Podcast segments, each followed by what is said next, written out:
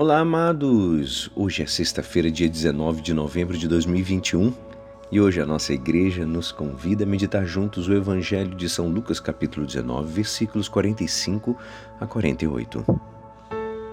Naquele tempo, Jesus entrou no templo e começou a expulsar os vendedores e disse: Está escrito: Minha casa será casa de oração. No entanto, vós fizestes dela um antro de ladrões. Jesus ensinava todos os dias no templo. Os sumos sacerdotes, os mestres da lei e os notáveis do povo procuravam modo de matá-lo, mas não sabiam o que fazer, porque o povo todo ficava fascinado quando ouvia Jesus falar. Esta é a palavra da salvação. Amados, Jesus, quando vai subindo a Jerusalém, tem o seu ponto alto lá no templo lá no Templo de Jerusalém, Simeão tomou o menino Jesus em seus braços e agradeceu por ter visto, antes de morrer, o Salvador.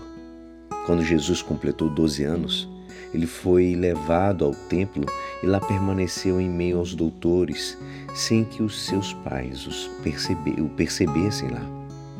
Perguntado sobre o motivo de seu comportamento, Jesus simplesmente respondeu: que ele devia estar na casa do Pai, no templo. Jesus começou a sua missão, lá permanecendo em meio aos doutores, respondendo e fazendo perguntas. Agora Jesus chegou a Jerusalém, chegou ao templo. Esta vinda de Jesus ao templo se realiza como uma purificação.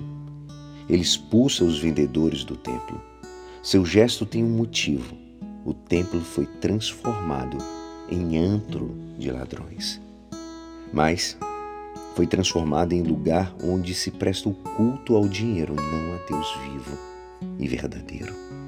Jesus varre para fora do templo o ídolo e o substitui por sua própria presença e sua palavra. O templo é purificado para ser lugar de oração, ou seja, o lugar de encontro do homem com Deus o lugar de comunhão entre Deus e as pessoas. Ora, esse encontro se dá de agora em diante unicamente por meio de Jesus.